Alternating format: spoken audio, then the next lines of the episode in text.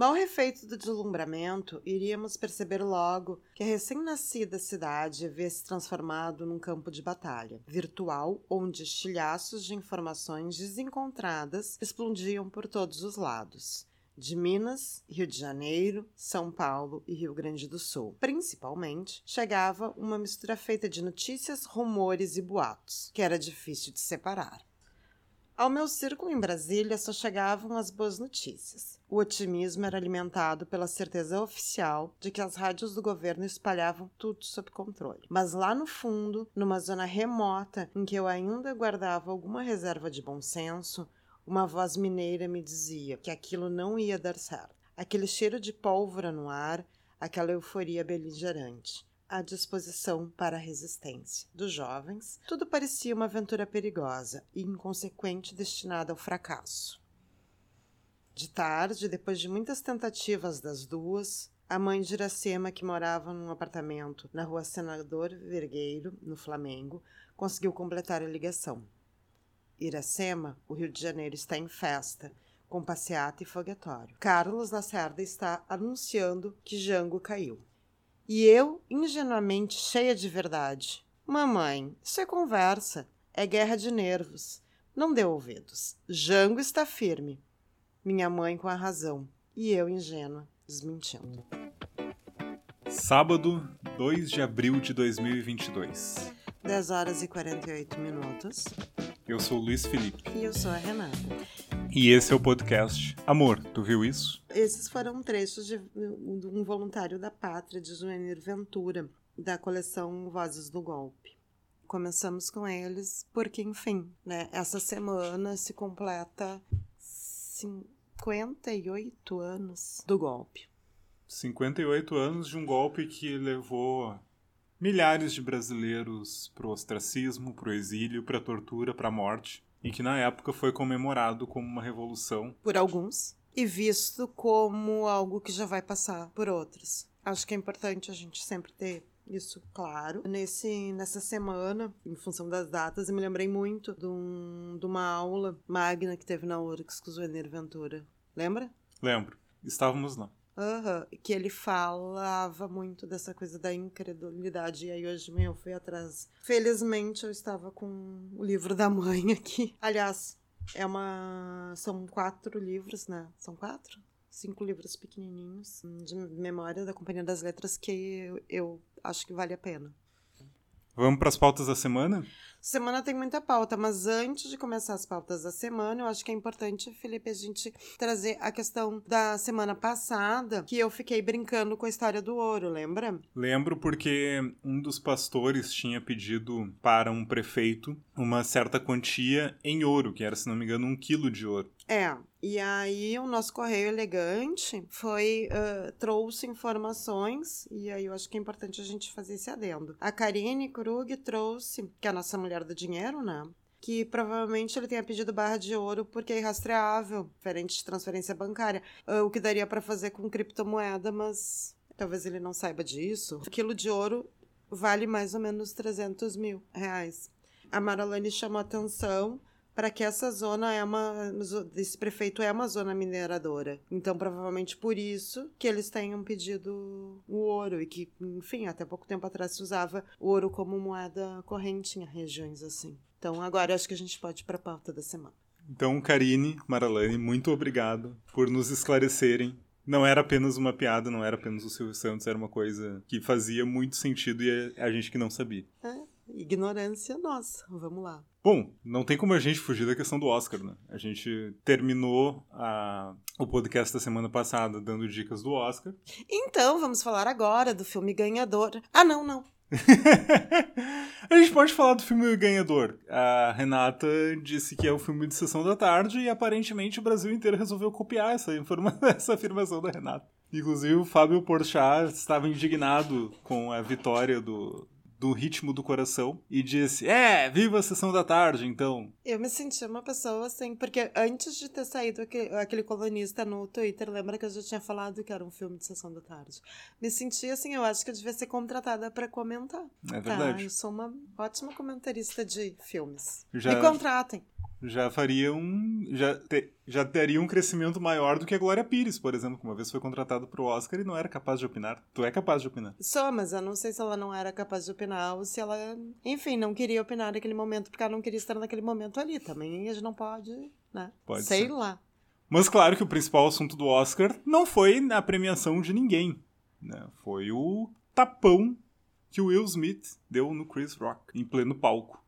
A Renata estava assistindo ao vivo e na hora ficou uma, uma questão que as pessoas não sabiam se aquilo era encenado ou não, né? Não, é, não, é que na verdade na hora eu tive certeza que não era encenado, que era encenado. Tipo, é aquelas coisas besta do Oscar. E não era, e foi bizarro. O que aconteceu? O Chris Rock fez uma piada sobre o fato de a esposa do Will Smith, a Jada Pinkett, estar careca. Ele fez uma piada que ela poderia ser a protagonista do G.I. Jane 2. G.I. Jane 1 é o filme Até o Limite da Honra em que a Demi Moore raspa a cabeça. Corta a câmera e se vê o constrangimento absurdo da Jada Pinkett Smith com a piada. E volta a câmera pro Chris Rock o Will Smith se levanta, dá um tapão na cara dele e diz para tirar o nome da mulher da boca dele. E o Chris Rock fica meio Uh, ele me bateu, uh, ele me desnorteado. É, tipo, meu Deus, eu, Will Smith acabou de me bater, esse é o maior momento da história da televisão. E daí chama a questão dos documentários. Era real o tapa. Deu uma celeuma gigante nos bastidores, porque o Will Smith entrou em num quase colapso nervoso, ele começou a chorar, ele foi para os bastidores, ele poderia, as pessoas não sabiam o que ele ia fazer, na real. O Denzel Washington foi atrás dele para parar ele sobre qualquer coisa que ele fosse fazer. E o Denzel Washington disse para o Will Smith: "Quando tu está no topo, é quando o diabo vai te abordar." Ele falou essa frase quando ele foi fazer o discurso, não? Isso, no discurso dele do Oscar, ao, porque o Will Smith ganhou o Oscar de melhor ator pelo filme King Richard.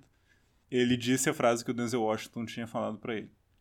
Ele ficou absolutamente desnorteado, ele deu um discurso longo sobre piadas e sobre uh, como ele as pessoas não sabiam que ele estava passando, sobre a questão da família dele. Um discurso realmente muito longo. Foi um, ficou um constrangimento geral em cima disso. O Chris Rock poderia ter, foi orientado inclusive a fazer um boletim de ocorrência, não quis.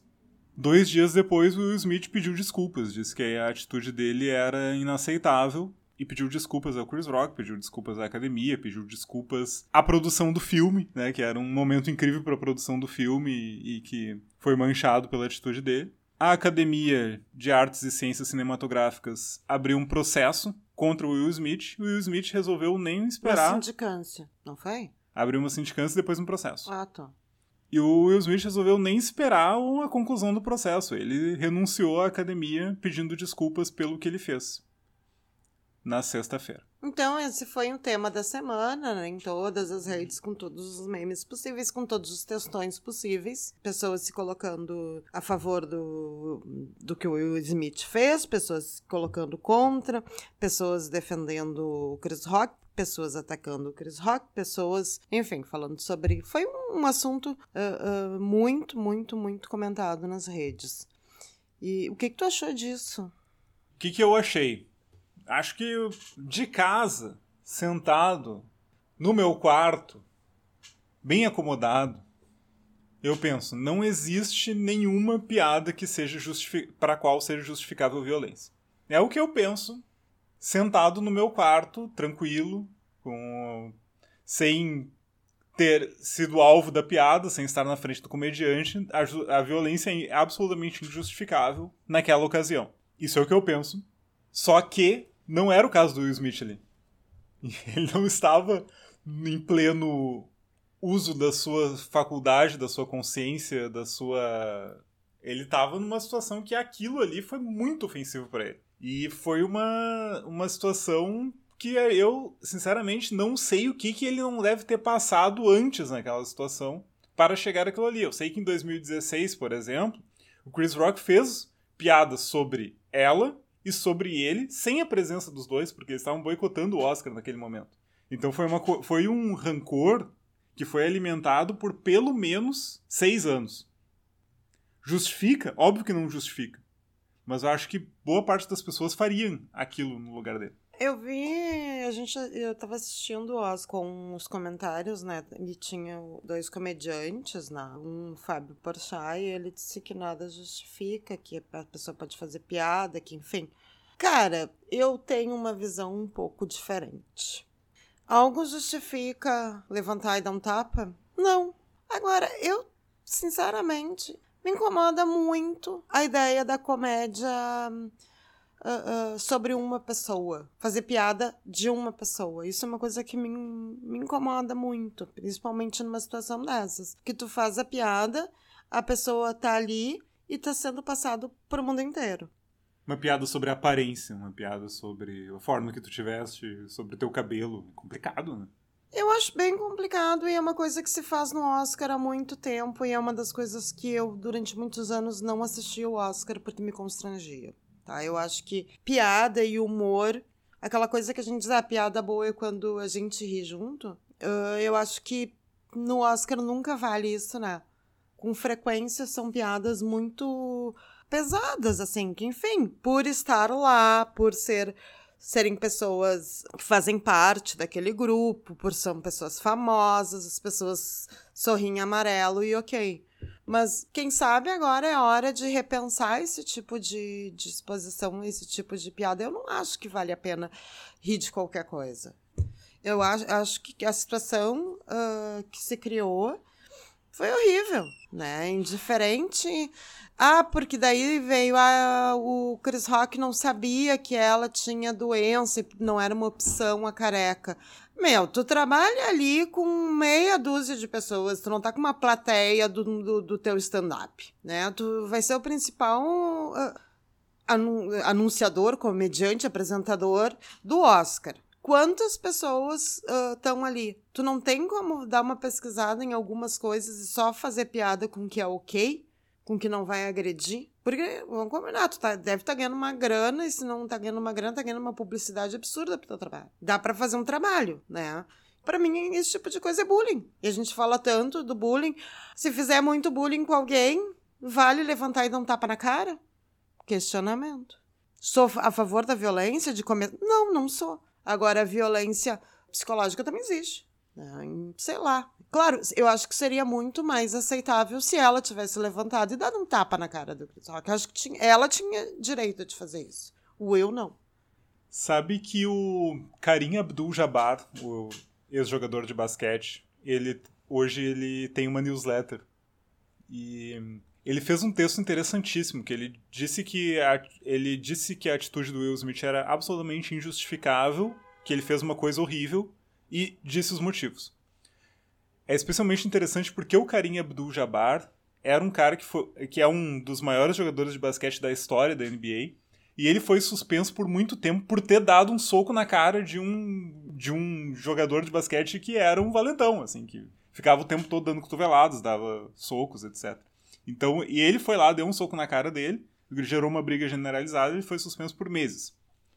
Ele fez uma. A tese dele é: sim, dá raiva. Só que as pessoas têm que estar mais cientes no momento que elas vão para o palco do Oscar ou para uma festa como essa, o quão racista é a sociedade americana em momentos como esse. E que vão, sim, olhar para o homem negro como um cara que não consegue sustentar os seus instintos. Não consegue se controlar. É.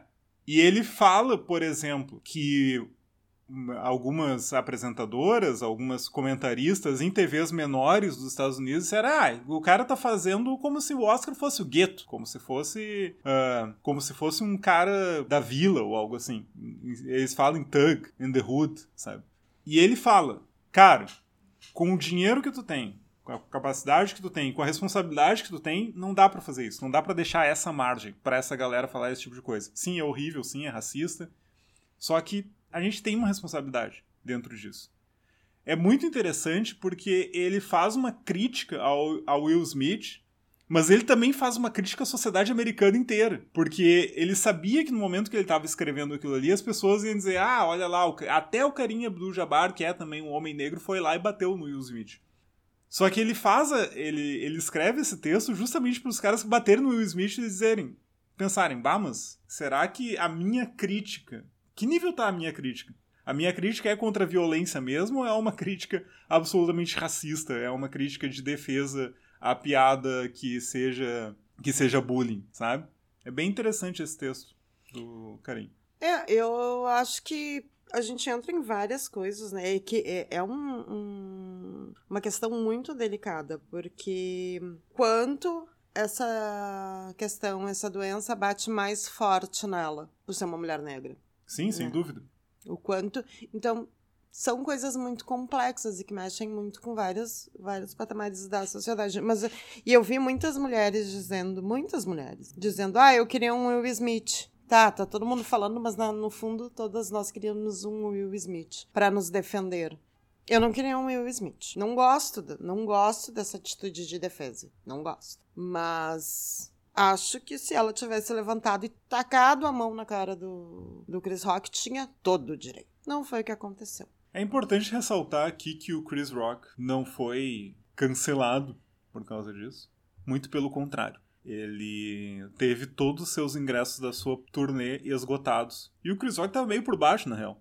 Os melhores dias do Chris Rock já passaram. Não, em termos de, de marketing, pra ele foi fantástico. Sim, Pra foi ele perfeito. foi, foi muito bom. Enfim, quem se ferrou foi o Will. E ele manteve o silêncio até agora. Na verdade, ele se manifestou num show dizendo que ele está processando ainda o assunto e que ele falará em breve. Ou seja, É.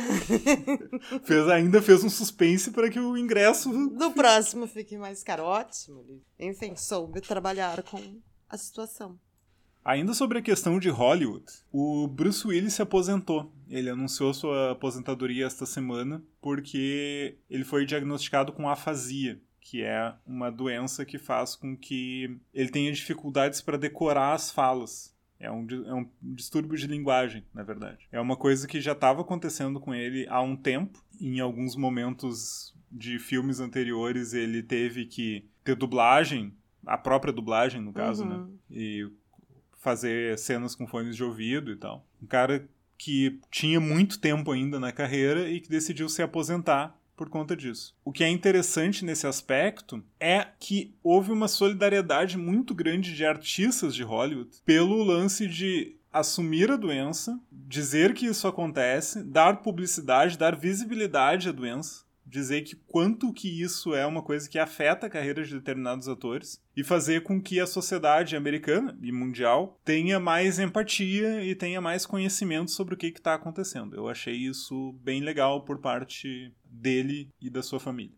Sim, sim. Bacana. Mas saindo de Hollywood, indo para o Brasil, essa semana foi bem agitada nas questões político-partidárias, né? Ah, em função da janela partidária e das. Como é que chama? Dos, das des- Desincompatibilização. desincompatibilizações. Né, das pessoas têm que largar os cargos públicos para concorrer e até o- tinham até no dia, até o 31 de março e até hoje para as novas filiações partidárias. É isso, né? Isso mesmo. O calendário eleitoral tá, tá aí. Já estamos em eleições, né? Ah, então, tiveram muitas coisas que aconteceram no país, né, Felipe? É, muitas coisas esperadas, tá? Por exemplo, vários ministros saíram do governo, como Mário Frias, da Cultura, como Tereza Cristina, da Agricultura, como Onix Lorenzoni, que eram esperados que eles fossem se candidatar. Tarcísio de Freitas também, da Infraestrutura. Aí aconteceram algumas coisas não esperadas. Essas que nos interessam. É, por exemplo, o governador do Rio Grande do Sul renunciou, o Eduardo Leite. O Eduardo Leite hum, renunciou. Por quê? Ele renunciou porque ele só poderia se candidatar à reeleição se ele não renunciasse ao cargo até o dia 31 de março. Tá, então ele pretende se candidatar a outra coisa. Segundo ele mesmo, a renúncia dele não fecha nenhuma possibilidade e abre todas. O que, que ele quis dizer com isso é um grande mistério. Na prática, o que, que acontece? Ele quer a vaga do PSDB para presidência da República. Ele perdeu uma prévia, mas ele deixou. Ele negociou por um tempo com o PSD, do Kassab, por essa vaga. Foi convencido a ficar e ficou. Pois é, eu achava que ele ia acabar concorrendo ao, Estado. Enfim, já que. Ele ainda pode concorrer ao Estado. Já que não deu. Ele também pode concorrer ao Senado. Sim, ele pode concorrer a qualquer coisa nesse momento. Exato. O que acontece é que o movimento do Eduardo Leite acendeu um sinal de alerta para João Dória, que é o candidato do PSDB. Não, peraí. Se o Eduardo Leite renunciou e ele quer a minha vaga, o que, que eu vou fazer? Eu tenho apoio do partido para continuar? E ele fez um movimento extremamente arriscado. Ele disse que renunciaria à candidatura dele à presidência da República num jantar de despedida. Ele, inclusive, havia escrito um artigo para Folha de São Paulo dizendo obrigado, São Paulo, estou me despedindo, tchau. E ele, no jantar de despedida, disse para alguns aliados que, quem sabe, eu não me candidato e fico no governo. O problema é que ele ficar no governo criava um problema sério para o seu vice, que é o candidato natural do PSDB ao governo do estado, que é o Rodrigo Garcia. Se ele ficasse no governo, significaria que ou o Rodrigo Garcia não teria a máquina partidária e do estado ao seu lado, ou o Dória seria o efetivo candidato. Sim. Tira, tirando as pretensões dele. Os aliados do Rodrigo Garcia, no PSDB, tentaram dissuadir o João Dória do que estava acontecendo. Mas o grande objetivo do João Dória foi alcançado quando o Bruno Araújo, presidente nacional do PSDB, escreveu uma carta dizendo: João Dória é o nosso candidato à presidência da República. E será que é esse. É porque, na verdade, assim, já tinha se definido que ele era o candidato nas prévias. Uhum. Né? Uh, e isso aparentemente não foi um martelo que foi batido e foi desbatido. E foi, quem sabe, a gente mexe. Então agora foi batido de novo, mas será que isso significa realmente que foi batido? Essa é a pergunta de um milhão de dólares, Renato. Ninguém sabe. Eu quero em barras de ouro. Porque assim, isso fez com que o João Dória, no momento em que estava esgotando o prazo, efetivamente renunciasse ao governo do estado e se mantivesse candidato a presidente, etc. Nisso tem uma coisa muito interessante que é a entrevista de Bia Dória, a esposa de João Dória, hum. que disse, entre outras coisas, que eles estavam questionando se valia a pena manter a candidatura, sendo que o patrimônio deles estava sendo dilapidado. Isso basicamente era uma demonstração de, peraí, nós estamos bancando essa candidatura, essa candidatura presente sozinhos. Hum. Sim, porque na verdade, antes de ser político, ele é um empresário, né? Exato. Ele não. A vida política dele é, é posterior à vida uh, empresarial. Tipo, ele não é um político de, de sempre, né? Será que tá valendo a pena? Pois é, e daí esse é um questionamento. Na, nessa parte, nesse campo político, ainda tem muitas coisas em aberto em relação a, aos candidatos, porque nesse momento tem Simone Tebet, por exemplo, do MDB, que ela é a pré-candidata do MDB, mas ela tá negociando com todo mundo, só que daí não se sabe se ela vai ser vice, ela vai ser vice do Dória, ela vai ser cabeça de chapa numa chapa com o Dória, como é que é a situação? Ninguém sabe, exatamente. Tá uma negociação uh, grande para ver o que, que vai acontecer. Tem o André Janones, que é um, um político que é uma celebridade da internet, ele faz lives no Facebook ensinando as pessoas a resgatar auxílio emergencial, etc. Um pré-candidato à presidência filiado ao Avante, que é um partido pequeno, mas que muita gente conhece ele, então ele fica lá nos 2%, 1% nas pesquisas, e ele é o candidato do mesmo campo. E tem Sérgio Moro. Sérgio Moro é a grande questão relacionada a tudo isso. Porque, no meio disso, ele resolveu sair do Podemos, que era o partido para o qual ele se filiou e sobre o qual ele estava ganhando salário, sendo uh, mantendo sua pré-candidatura à presidência da República. Ele se desfiliou e foi para o União Brasil. O União Brasil é uma junção do PSL com o DEM, que são partidos grandes. O PSL, com o Bolsonaro, ele chegou a ter a maior bancada da Câmara dos Deputados, isso significa muito dinheiro de fundo partidário. Unindo os dois partidos, eles, eles passaram a ter uma grana de fundo partidário bastante considerável. Tá, e ele foi para lá com a condição de não ser candidato, não era isso? Essa é a grande questão, porque o que se fala é que ele foi parar lá. Aí tem duas versões a versão do Sérgio Moro e a versão de uma ala do União Brasil que diz que ele foi para lá com o objetivo dele não ser candidato à presidência. Tipo, ele pode ser candidato a deputado estadual, a deputado federal ou ao Senado. Só que ele deu uma entrevista coletiva, e na verdade não, não foi uma entrevista coletiva, foi um pronunciamento de mais ou menos uns 5 minutos, na sexta-feira, dizendo que ele não desistiu de nada. A candidatura ao Planalto ainda é uma possibilidade. E que ele não vai ser candidato a deputado federal. Tá. O que fez uma ala do União Brasil dizer: não, peraí, Desse jeito, a gente vai impugnar a candidatura dele. No caso, a candidatura não. A, vai impugnar a filiação dele. Ele não pode se candidatar em lugar nenhum. Se a filiação dele for impugnada até o dia 2 de abril, ele não pode se candidatar a nada. 2 de abril é hoje. É hoje. Tic-tac, tic-tac. Ah, ia, enfim, ia ser divertido, né? Não, assim, só questão de uh, uh, plateia. Assim, eu não sei o que vai acontecer, tá? Sinceramente. Eu, se chegassem para mim e dissessem Cara, bota 50. Eu te dou 50 reais aí pra tu apostar no que vai acontecer. Tipo, em quem vai ser candidato, em quem vai sair. Eu não aposto em ninguém. Nem o Dório, que é o candidato oficial nesse momento, consagrado, votado pelo PSDB. É, na verdade, eu acho que eu colocaria algum dinheiro, talvez, que vão ser candidatos o Lula e o Bolsonaro. E é, e é isso, né?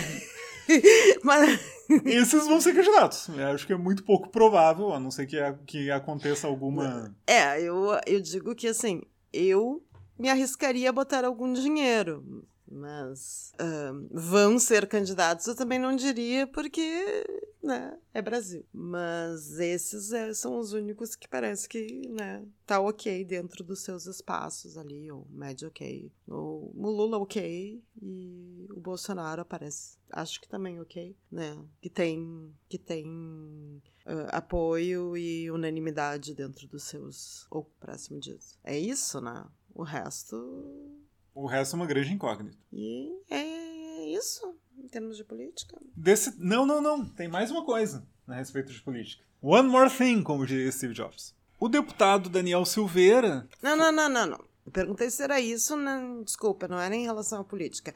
Era em relação aos às danças de cadeira. É provavelmente é isso. Assim, Até importante é isso. Enquanto vocês estiverem ouvindo esse podcast, provavelmente mais coisas vão acontecer, porque não para de acontecer coisas nesse. Sim, nesse a aspecto. gente devia gravar o podcast no, na, no, no prim, na primeira hora do dia 3, né? Que daí a gente ia conseguir. Mas aí é madrugada e não tá rolando. Daniel Silveira, tá? Daniel Silveira, deputado federal, bolsonarista, tem um mandado de prisão domiciliar contra ele por incentivo a atos antidemocráticos no último dia 7 de setembro. E aparentemente ele não estava cumprindo algumas das regras da prisão domiciliar, o que fez o ministro do STF, Alexandre de Moraes, pedir para colocar uma tornozeleira eletrônica nele. Ele se recusou a botar a tornozeleira eletrônica. Deu um discurso na Câmara dos Deputados dizendo que só ia colocar a tornozeleira se a Câmara votasse isso, o que não é exatamente o que está previsto na lei. A Câmara prevê que o deputado, a prisão de um deputado para regime fechado, algo assim, tem que ser votada no, no plenário, mas não uma, um caso como a tornozeleira eletrônica, que não é exatamente uma detenção em regime fechado. Uhum. O Alexandre de Moraes botou isso para votação no plenário do STF. O pleno do STF formou maioria pela, pelo cumprimento da medida da tornozeleira eletrônica. Daniel Silveira dormiu na Câmara dos Deputados porque a Câmara dos Deputados é inviolável. Tu disse que a gente não tinha pauta bizarrice essa semana, Felipe. É, inclusive tem uma cena que é muito interessante do deputado Luiz Lima carregando um colchão para o gabinete dele, para ele, pra ele dormir no gabinete. Porque a Câmara dos Deputados é inviolável. Se o, cara, se o deputado tá na Câmara ele pode, pode se considerar, por exemplo, que ele está na Câmara em pleno exercício do mandato. Colocar uma tornozeleira eletrônica nele pode criar um, um problema sério em relação a, ao Também ele resolveu que vai morar na Câmara. Ah, não, aí que tá. O Alexandre de Moraes bloqueou as contas bancárias dele. A vantagem dele morar na Câmara é que não precisa dar auxílio moradia, né? Ah, pois é. Pois é, não tinha pensado nisso. Dá para fazer, tipo, um, uma casa de estudante na Câmara. Colocar uma barraca. É. é, pode ser. Mas enfim, o Alexandre de Moraes bloqueou as contas bancárias dele e aí ele resolveu aceitar o pedido do Alexandre de Moraes para colocar a tornozeleira eletrônica. E ele, nesse momento, está com a tornozeleira e não na tá sua mais perna. E, não, e voltou para casa. Se ele voltou para casa ou não, eu sinceramente não sei, mas imagino que sim. Ou para o apartamento funcional em é, Brasília. É, enfim, saiu da. Não, porque se ele continuar lá, eu dou super a dica de cortarem um auxílio, né? De, de moradia. Eu queria me corrigir. Eu falei antes que, certo, a gente tinha o Lula e o Bolsonaro, mas o Ciro também tá certo, não tá? Ou pelo menos. Uh, que nem os outros, assim. Não, o Ciro não vai desistir. Ele, inclusive, ele colocou uma, um card na sua rede social dizendo que vários cairão, mas não serei eu. É, não, é que eu falei nos, nos dois e me esqueci do Ciro, porque o Ciro também é. tá certinho, assim, pelo que eu sei dentro do. Ele, o partido, o partido, ele, enfim, definidos. Sim, tá definido. Tá. Próxima pauta, o que que temos? E a renúncia do ministro do MEC, tu não quer falar um pouquinho mais? Porque não foi que nem os outros, né, simplesmente. Não, não. Milton Ribeiro, pastor presbiteriano do Ministério da Educação, renunciou ao seu cargo, pediu a exoneração, que foi aceita, após o presidente Jair Bolsonaro dizer que colocava a cara no fogo por ele, por conta do escândalo que aconteceu dentro do, do Ministério da Educação, que ainda está sendo investigado, está sendo investigado pela Polícia Federal, na verdade. Que a gente trouxe semana passada, não? É, da questão dos pastores, uh, dos prefeitos pedindo. Não, é o contrário. Dos pastores pedindo ouro e dinheiro e bíblias para os prefeitos. Para os prefeitos, exato, para a liberação de recursos. Isso está sendo investigado, a investigação está em andamento. Milton Ribeiro está dizendo que não tem nada a ver com isso, que o tempo vai esclarecer, mas o tempo da política é diferente, então ele renunciou ao seu cargo de ministro da Educação. Tempo da política diferente. Frase interessante. Tempo da política é diferente em relação ao que será? Em relação ao tempo da Bíblia? Em relação ao tempo de Deus? Deve ser. Ele vai ser perdoado, enfim. Ele pediu perdão. É. Deve ser isso. E vamos para pautas internacionais? Ou tu tem mais alguma que tu queira trazer das pautas nacionais? De Brasil era isso, mano. É, pautas internacionais eu digo pautas uh, uh, de notícia, né? Porque a gente já andou lá pro Hollywood. É. Mas agora vamos dar uma banda lá para os lados da Ucrânia. No leste europeu? Vamos. É, vamos fazer um passeio por lá. Vamos pegar um helicóptero? Ah, pegar helicóptero naquela zona tá complicado, viu? Porque uma das grandes notícias que aconteceu nos últimos dias foi que helicópteros ucranianos entraram em espaço aéreo russo e atacaram depósitos de petróleo numa cidade russa. Isso foi ontem, não? Isso foi ontem. E foi, na prática, o primeiro ataque de forças armadas ucranianas em território russo. O que é uma situação até agora inédita em relação à guerra e que pode dar uma boa travancada nas negociações de paz aí, pelo que pelo que está sendo informado. É, o Putin está dizendo que, enfim, eles não querem negociar, estão vendo? Eles estão nos atacando. A cara dura é impressionante, mas enfim.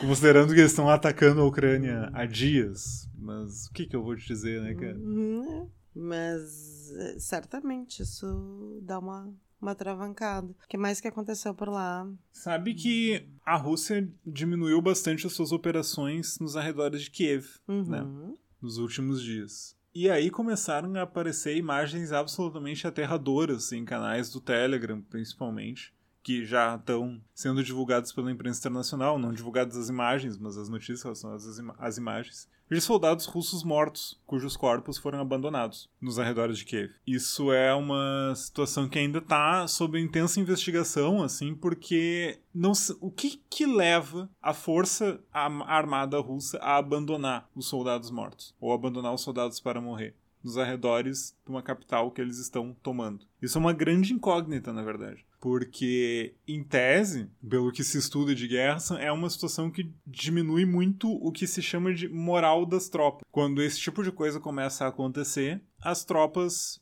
começam a deserdar, o pessoal começa a fugir. Porque, cara, eu não vou, tipo, tá cada um por si aqui, eu vou cair fora. O que, que aconteceu lá é uma grande incógnita. Ninguém sabe exatamente direito. Mas vai ser uma. Vai ter uma intensa investigação sobre isso nos próximos dias. Uma coisa que é interessante, e eu não sei até que ponto isso não faz parte desse jogo, é que o Putin, uh, de uma forma estranha para mim, mas sei lá, a gente vem de um contexto muito diferente, teve um aumento grande da popularidade né, dentro da Rússia. Tem um instituto de pesquisa que não é favorável ao Putin, inclusive que teve várias problemas com o Putin em outros momentos, que soltou uma pesquisa nessa última semana em que a aprovação do Putin, que estava em 60 e poucos por cento, foi a 80 e tantos durante agora a guerra. Então, eu não sei até que ponto é, não se faz um, um, um, um, trabalho de manipulação de imagem aí uh, com os corpos. Bem possível. Eu, é o que mais tem, né? É, não, mas o que eu digo é assim, tipo, pra mim, ele deixou os corpos para isso ser notícia, para isso chegar na Rússia. Então, nos matando. Pra, tipo, confirmar essa postura dele e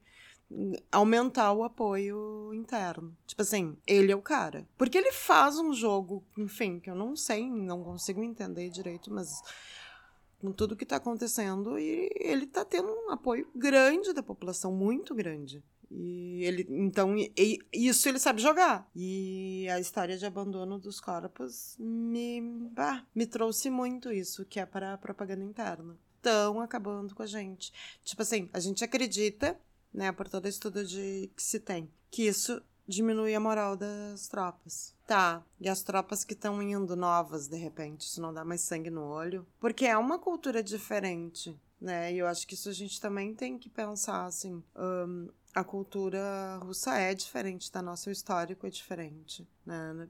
Para nós olharmos para lá é muito difícil, assim, de entender como é que funciona. Eu, pelo menos, tenho muita dificuldade. Eu, eu olho pensando, não sei exatamente como isso está funcionando, não sei exatamente como porque não para mim não faz sentido, né? Mas é uma eu olho a daqui, né, de uma brasileira, enfim, que não entende guerra, que não passou por tudo que a Rússia passou. Enfim, a gente passa por muita coisa, mas em termos de uh, uh, guerras e invasões e uh, essa essa coisa mais pesada de vivência de guerra, a gente não tem. A gente não faz ideia do que, que é isso. A nossa geração, nem perto. O nosso, o, o a, a, geração anterior tem inimigos internos, né? mas invasão de outros países, enfim, gente morrer. É uma, uma vivência que a gente não território do lado, enfim, né? a gente não faz ideia do que, que é isso, né? Então,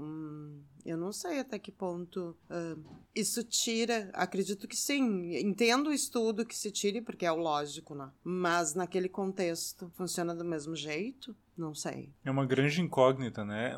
Além do cirílico, que é muito difícil ficar usando o Google Tradutor o tempo todo é muito difícil entender o que, que, que as pessoas estão pensando por lá, né? Qual é a cabeça por trás, qual é a lógica por trás, qual é o raciocínio. É muito complicado. É, é muito complicado, porque não é só não entender a língua, não entender os. né? Isso já é, já é difícil. Mas é não, não perceber a cultura.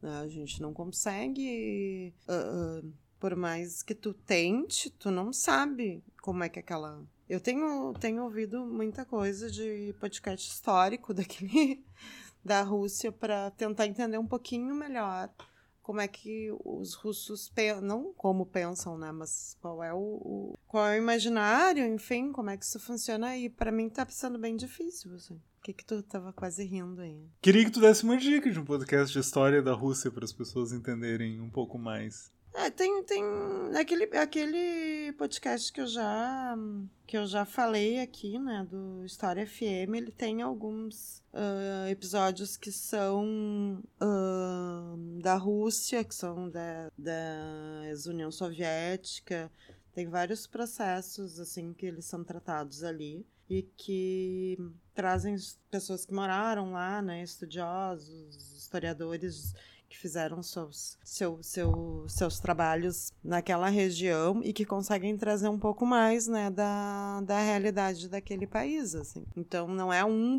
não é um episódio, mas tem vários episódios que trazem um pouco do. pra gente conhecer um pouquinho mais, né? E episódios feitos em outros momentos, né? Até, até tem alguma coisa recente, mas muitos episódios feitos em outros momentos. Ou seja, não estão tratando da guerra, né, desse momento, mas de, de, de como é que aquela população uh, vê algumas coisas, né? E isso eu acho que ajuda um pouquinho, assim. Mas só para fazer um paralelo que não tem nada a ver, mas eu acho que, que é da gente pensar. Se a gente tem dificuldade de entender a geração que vem depois da gente, como é que as coisas tocam politicamente? E vira e mexe a gente tem essa dificuldade. Se a gente na comunicação tem dificuldade, às vezes, de entender, na comunicação mesmo, como é que essa geração está funcionando. Cara, é muito difícil tu entender uma população que tem toda uma vivência diferente que tu não tá enxergando, não tá visualizando e não tá vivendo ela. Se tu tem algum. Se tu tem alguma dificuldade de entender a geração dos teus filhos, que tu convive com ela dia a dia e que tu tem, tu, tá entende, tu entende todo, tudo que faz parte da vivência, só entende que, enfim, as coisas chegam de uma forma diferente. Né? Entram neles de uma forma diferente. Olhar para um outro lado do mundo é dificílimo, né? E o que eu vejo, assim, é que a gente tenta o tempo inteiro, e aí é um, um cuidado que eu tenho tentado ter, mas a gente tem a tendência a pensar eles como se fosse nós. E não é, é uma cultura diferente, é uma vivência diferente. Aquela coisa, o, o amor pelo Putin, né? Porque veio depois de um momento, de um momento muito complicado, do mais complicado. Uh, uh, dos anos 90 ali, né? Que é um momento muito complicado para aquela população. Enfim, é muito difícil, assim, muito difícil a gente entender a mentalidade. Mas a gente vê que o Putin tá conseguindo muita coisa dentro da, do país dele, assim. E o Putin é um cara que tá no poder há 23 anos, né? Consegue imaginar? É, muito, só isso já é muito complicado. Imagina alguém 23 anos no poder no Brasil, por exemplo. É quase impossível imaginar uma coisa dessa. Mas enfim, e, e ele, pelo jeito, tá conseguindo se manter. Eu lembra que eu falei, eu comentei contigo há um tempo atrás, eu disse, ah, não, mas é que daqui a pouco, né, falei, ah, porque Putin deve estar, tá, uh, tipo assim, com medo, porque a população deve estar tá super contra ele. Lembra que eu comentei? Não! é outro, né, de dizer, ah, agora tá chegando, né, tá financeiramente está ficando mais complicado. E falando em financeiramente, para terminar essa pauta, uh, ele fez uma jogada interessante essa semana, né? Uh, na questão do de como fazer para os pagamentos acontecerem. É mesmo? Não estou uh, é, sabendo. Ele fez o seguinte: uh, para os pagamentos, enfim, dos, dos, meios energéticos, os países vão ter que fazer uma conta nos bancos russos Tu lembra a história que ele disse que queria receber em, em rubros? Lembro, lembro, sim. Tá. Ah, ele disse: não, a gente pode fazer diferente. Vocês fazem uma conta nos nossos bancos, aí depositam o dólar ou o euro, aí em outra conta nesse banco sai a moeda russa. Aí tu dribla a sanção internacional bancária. Exatamente, e não, daí não tem chance de congelarem os recursos dele fora, e ao mesmo tempo ele aumenta a venda da moeda local. Por isso que o rublo se valorizou tanto na última semana. Exato. Que loucura. Inteligente, né? Tava todo mundo. A Alemanha disse que não era assim, que isso e aquilo, que, que não era isso que estava no contrato. Mas parece que vai ceder. Parece que vai ceder. O que mais que temos? Temos a Copa. A Copa! Falando em internacional, em... em assuntos internacionais, teve sorteio da Copa do Mundo. Nesta semana, não tem nenhum grupo da morte, como se diz, grupo da morte né? Com, que um grupo seja muito difícil. Tem vários Esse grupos nome é difíceis. é péssimo nesse Eu, eu não momento. gosto também. Ah, nesse momento, nessa situação mundial, tu falar em grupo da morte, parece que é outra coisa. É, é horrível. Eu não, eu não gosto desse nome então no não usa, usa outra coisa. Eu não tem um grupo muito difícil, pode ser? Ah, é meio sem graça esse nome. Um grupo, sei lá, um grupo barata voa, pode ser? Melhor, melhor. não tem nenhum, não tem nenhum grupo barata voa. O Brasil vai pegar dois adversários da Copa de 2018, que são Sérvia e Suíça. E vai pegar um adversário que costuma aparecer no caminho do Brasil nas Copas, que é Camarões. Todos os jogos serão em dias úteis, galera. Então, assim, se prepare. Todos os jogos da primeira fase vão ser, não, vão ser durante o expediente em dias úteis. Ainda não está definido exatamente o horário de cada jogo. Crianças mas... vão para casa. Quem tem filho pequeno, quem ainda não passou por isso, tá? A gente vai explicar, porque enfim, a gente tem vários amigos que têm filhos bem pequenos, né? É verdade. É, jogo do Brasil não tem escola. É, as escolas costumam liberar e mandar para casa. Os pais se virem. Então, assim, pensem nisso. Muita gente tá comemorando o fato de que, uhul, vamos parar de trabalhar todos os jogos, mas, né, às vezes nem, nem sempre isso é possível, né? É, vai trabalhar em hospital para ver ou no jornalismo. é complicado. Uh... Mas vocês ainda têm televisão. Sim. Agora, sabe que o que me assusta em relação a essa Copa do Mundo, ainda falando sobre logística, não, né, o futebol é o de menos. Falando sobre logística, essa Copa vai ser toda em dezembro, né? Quase toda em dezembro, no novembro, dezembro. Ou ah, seja, dá, dá pra tirar férias. Dezembro que já é um mês extremamente complicado em relação à logística, que tem 300 mil eventos e despedidas de pessoas e final de escola, etc. Ainda vai ter uma Copa do Mundo antes do Natal. Imagina. É, mas aí vai ter um monte de gente em férias que vai ter organizado pelo menos o que fazer com as crianças, é uma vantagem. O que eu sugiro é que a gente mude a data do Natal. Do Natal? Pode ser. Adia o Natal um mês? Estão adiando tudo. Adiaram o carnaval. Vão adiar a, a Copa. Por que, que a gente não pode adiar o Natal? O Ano Novo também pode ser. a gente come... De repente a gente comemora. Não, Ano Novo não. a gente adia o Ano Novo pro início do ano astrológico? Não, não, não, não dá. Não dá. Ah, sim. O Ano Novo não dá porque tem posse, né? Passando do Ano Novo, então não dá. Verdade. Mas a gente pode adiar o Natal. O Natal não mexe com nenhuma, nenhum problema, assim, não acha? Pode ser. Fica aí o, fica aí o nosso, a, a nossa proposta pros donos do calendário mundial. Quem é que pode quem é que poderia adiar o Natal? O Papa? Ah, sei lá. Não dá pra gente adiar o Natal localmente? Pois é. Porque eu não sei se nos outros lugares estão adiando tudo. Mas aqui tá, então assim, virou bagunça.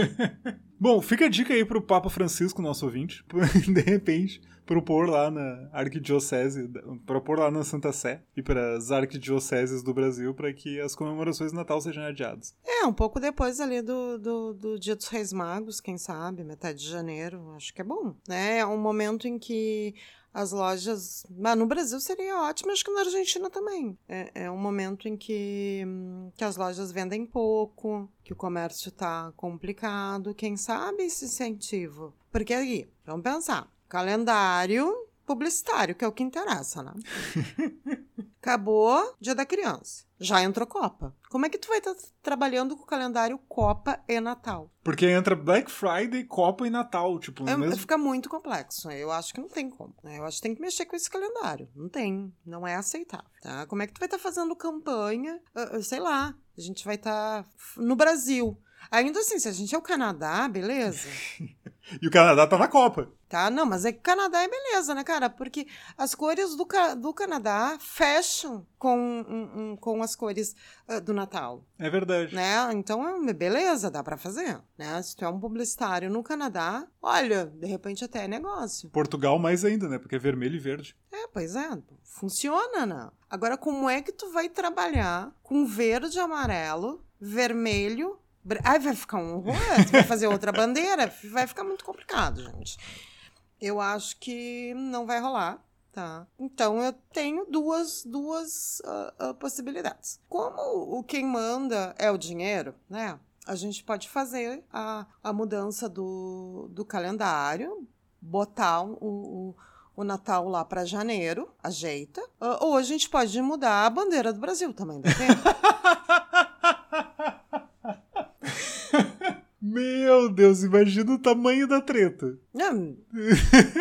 É, eu acho mais fácil botar um Natal para janeiro, né? Acho que dá menos treta, mas também dá para mudar a cor da bandeira, se for o caso, se acharem que é menos problema. Agora, trabalhar com esse calendário uh, uh, de dezembro não vai dar, não vai dar, tá?